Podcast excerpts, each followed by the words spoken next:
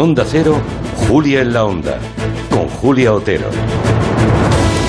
Es 2 de mayo, día de fiesta en muchísimas comunidades, prácticamente en la mitad de España están de fiesta, y también lo es y grande en la Comunidad de Madrid, que conmemora el levantamiento popular contra los invasores franceses en 1808.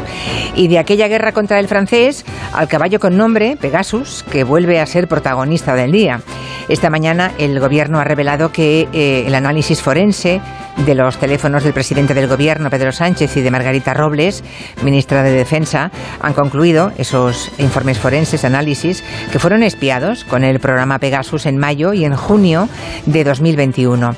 Es el mismo software que se usó para infectar los teléfonos móviles de varios líderes independentistas y del que hemos hablado ya bastante en los últimos, los últimos días, las últimas semanas.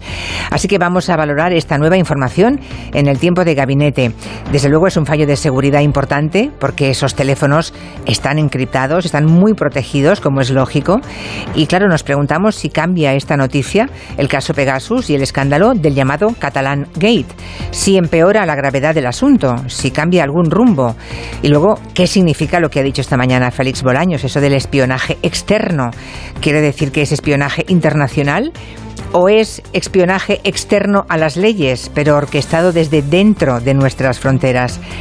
quién o quiénes fueron los receptores de las 2,6 gigas de información que han sustraído de su teléfono al presidente del gobierno. 2,6. Nos lo preguntaremos y lo abordaremos en el tiempo de gabinete con Juan Manuel de Prada, Elisa Beni y Juan Soto Ibars.